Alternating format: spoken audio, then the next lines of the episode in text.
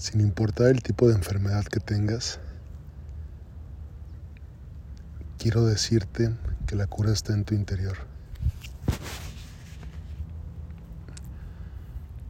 Pero también quiero desmenuzar casi perfectamente este tema. Puede ser que tengas un dolor en la espalda, un cáncer, dolor de garganta, dolor en la planta de los pies, ansiedad, depresión, acidez. Y a pesar de que es un tema muy amplio para abarcarlo en un podcast, quiero que estas herramientas que se expresan a través de mí por medio de tu dispositivo móvil te sirvan. Para empezar, si no tienes la disposición de escuchar este audio ahora mismo, es mejor que lo dejes para después. Si ya decidiste continuar,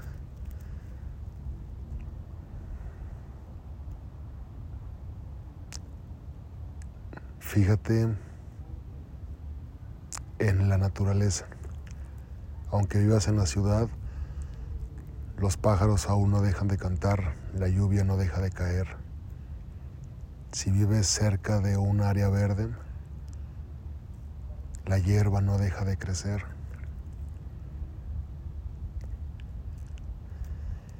Y esto tiene que ver con la sabiduría del universo.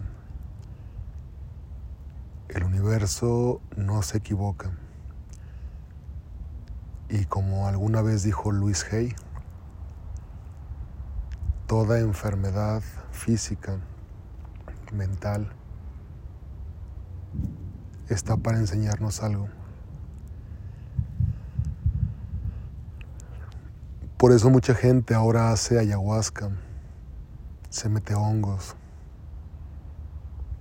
y busca otras alternativas que son milenarias. Los zapotecas ya habían incorporado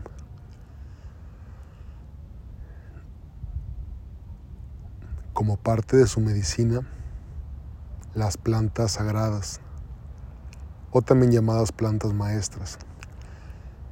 Y no solo los zapotecas, creo que todas las civilizaciones antiguas tenían una forma extraordinaria de conectarse con el universo, con lo infinito,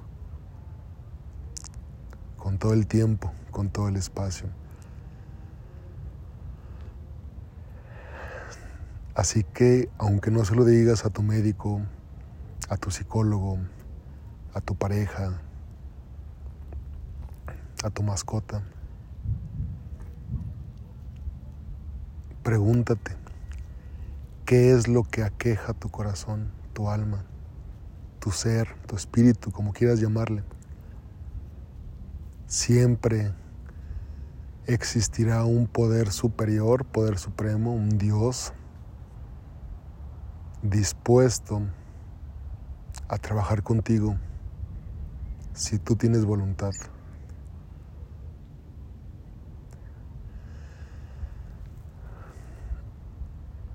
La gente se muere cuando pierde la esperanza. Y cada día se va apagando una parte de esa persona.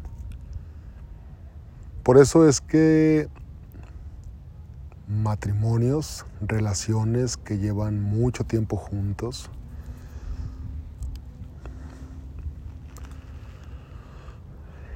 A lo mejor que cumplen 30 o 40 hasta 50 años de casados, al morirse una de las partes, la otra muere a los pocos meses. No es una regla general, es un ejemplo. Tengo un abuelo que perdió a su esposa hace seis años y ahora él se ve como un adolescente porque para mi ejemplo y ejemplo de muchos, camina entre 4 y 10 kilómetros diarios y no usa las zapatillas más sofisticadas Tampoco se pone short. Mi abuelo usa pantalón de vestir, unos zapatos de piel cómodos y con eso es feliz caminando por las calles de un centro histórico de una ciudad del México.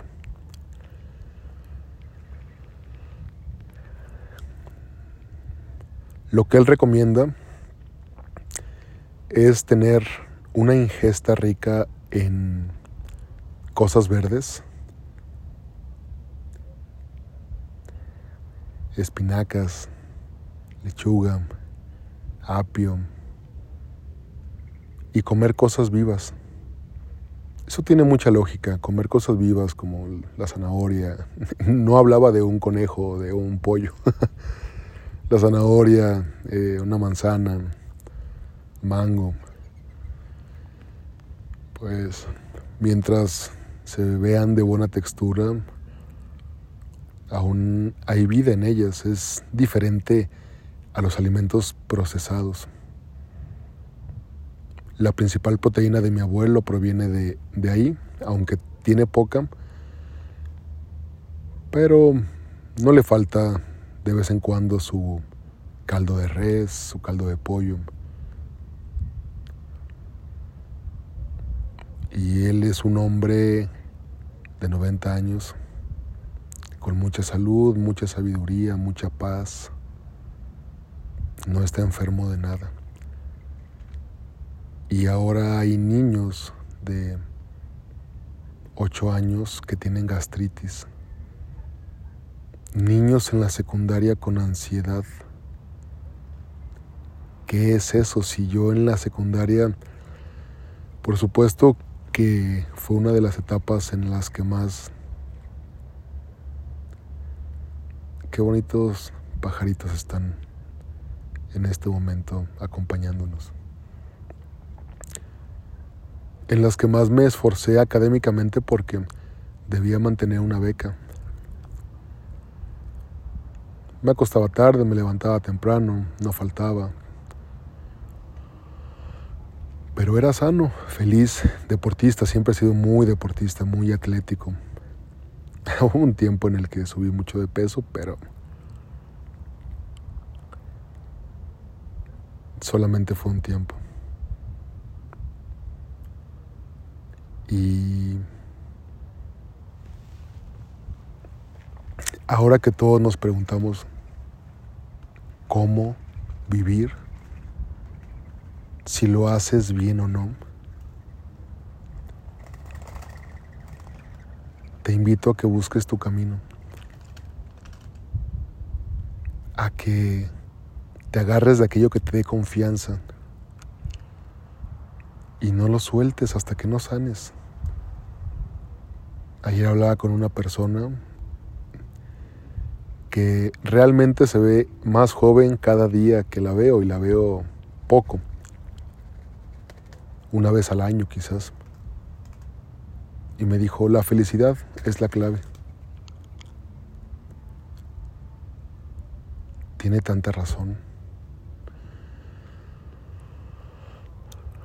Pero para mí, más que la felicidad es la plenitud, porque es una palabra que contiene más de un sentimiento. Para mí estar pleno es tener salud, es tener estabilidad económica, es tener amor, es hacer lo que te gusta, es comer lo que te gusta también. Ojo, que aquí entramos en otro dilema, qué es lo que tu cuerpo necesita y qué es lo que le gusta a tu cuerpo que le metas, porque no porque te gusta la la barra de chocolate, cookies and cream, vas a alimentarte todo el día de eso. Obviamente es más difícil comerte una ensalada, mm, más si no tiene goat cheese o blue cheese o su chingada cheese. Y si no tiene aderecito y si no tiene azúcar, porque el aderezo, el ranch tiene azúcar, pues es mucho más difícil comerte una ensalada así, con simple aceite de oliva, que atascarte 10 barras o una pizza. Pero no está, no es malo que niveles, que te des ciertos premios. No soy fanático de las dietas restrictivas ni tampoco de prohibirle al cuerpo todo, porque vinimos a experimentar y, se ha demostrado que con cualquier sistema de represión, lo único que haces es una contención tremenda. Y cuando sales, cuando te permites romper la dieta o la rompes porque ya no aguantas más, no te comes dos, tres rebanadas de pizza. Te comes la pizza entera y al siguiente día sigues con esa inercia, comiendo mal, alimentándote mal. Pasa lo mismo con la salud, con la enfermedad. Fíjate si tu acidez tiene que ver con tu miedo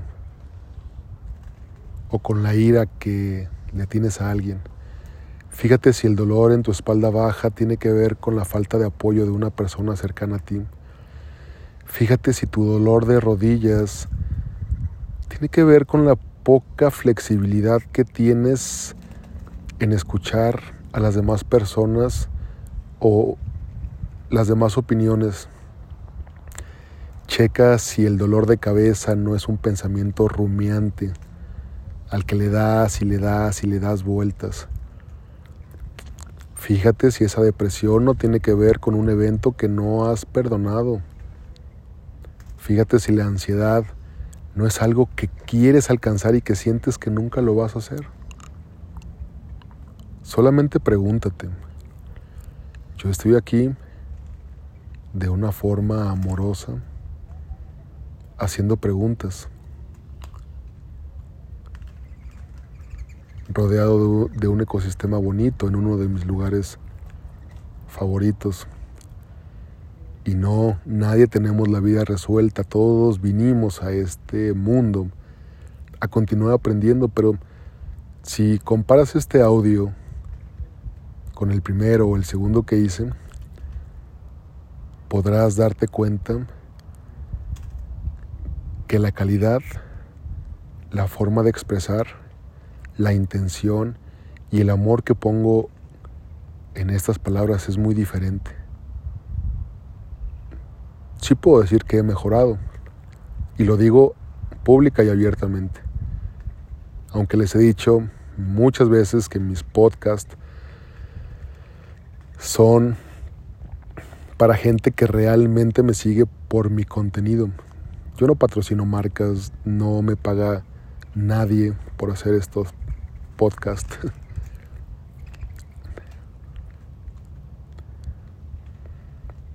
Creo que si yo tuviera que empezar por algo para cambiar mi salud, sería mi alimentación. ¿Por qué? Porque de acuerdo a la forma en cómo nos alimentamos, nos sentimos. El estómago es el segundo cerebro más importante. Y si nos sentimos bien, nos dan ganas de movernos. Y si nos movemos, se genera serotonina. Y si nos movemos más, descansamos bien. Si descansamos bien, tenemos dopamina. Y así. Es una cadena de actos que se pueden empezar con una buena alimentación. Si has tenido una mala alimentación durante 20, 30 años, no te pido que mañana te alimentes de puras verduras, pero puedes ir haciendo cambios pequeños, significativos, que poco a poco te lleven hacia un mejor futuro. Y como no existe ni el pasado ni el futuro, entonces te llevarán a un mejor presente. Recuerda, si quieres que tengamos una llamada, una videollamada, una reunión y abordemos un tema muy en específico, escríbeme a mi correo electrónico. Es Gerardo Vázquez Rey. Gerardo Vázquez Rey arroba gmail.com.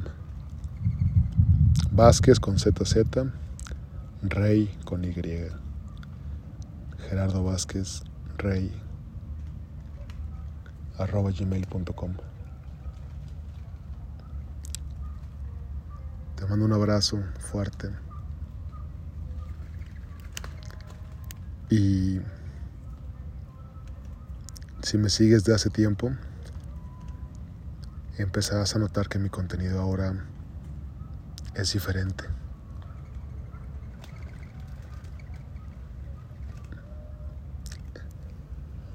Que este contenido te va a servir más porque no te voy a hablar suave. Soy la persona que a lo mejor te hable duro, pero aquella que sí tenga cambios. No voy a ser tu terapeuta con el que te sientas a tomar el café y te dice, pásale por 21 vez. Siéntate, cuéntame, ¿ahora qué pasó con tu pareja? No. Ya, si ya te agarraste de la greña, ya te peleaste, ya se acabó el respeto y mil cosas. Y no estés ahí por los niños, es un ejemplo. Mándense a la chingada y recuerden que la vida es corta.